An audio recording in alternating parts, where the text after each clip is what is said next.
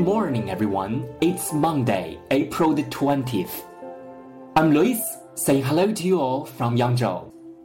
大家周一早上好，今天是四月二十号，我是 Lewis，在扬州给大家晨读。今天给大家带来集思晨读周一特别节目，感动我的那些演讲。And my sharing today is from J.K. Rowling, her Harvard University commencement address. Enjoy.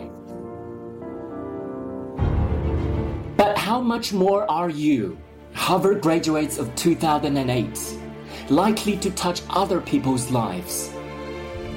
Your intelligence, your capacity for hard work, the education you have earned and received give you unique status and unique responsibilities.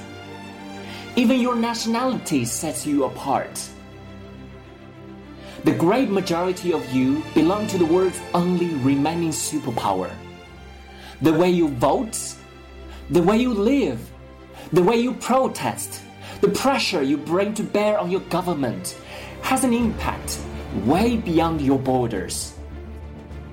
That is your privilege and your burden.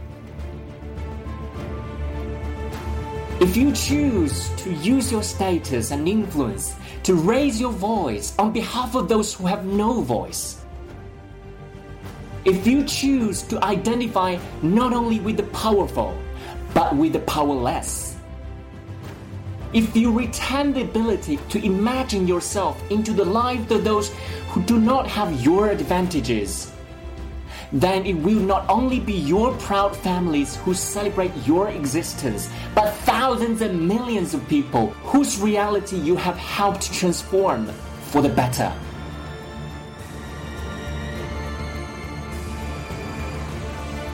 We do not need magic to change the world. We carry all the power we need inside ourselves already. We have the power to imagine better. That's all about this morning's sharing. Thanks for listening. See you tomorrow.